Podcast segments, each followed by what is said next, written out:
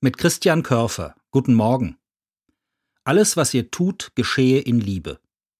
Das ist die Losung für das neue Jahr 2024. Sie steht in der Bibel im ersten Korintherbrief. Eine Losung, das ist so etwas wie eine Parole für den Tag oder eben für ein ganzes Jahr. Vor bald 300 Jahren wurde diese Idee geboren, einen Vers aus der Bibel als Losung zu nehmen. Das ist in dem kleinen Ort Herrnhut in Sachsen passiert. Dorthin waren sogenannte böhmische Brüder geflohen, weil sie in ihrer Heimat nicht mehr frei ihren Glauben leben durften.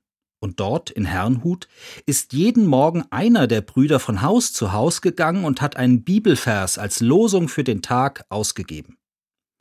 Ursprünglich war eine Losung etwas Militärisches. Eine Losung war die Parole, die sich Soldaten gesagt haben, wenn sie sich begegnet sind.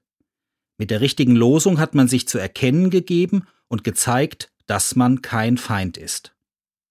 Dass damals in Herrnhut diese militärische Idee von Losung ein friedliches Gegengewicht bekommen hat, das gefällt mir ausgesprochen gut.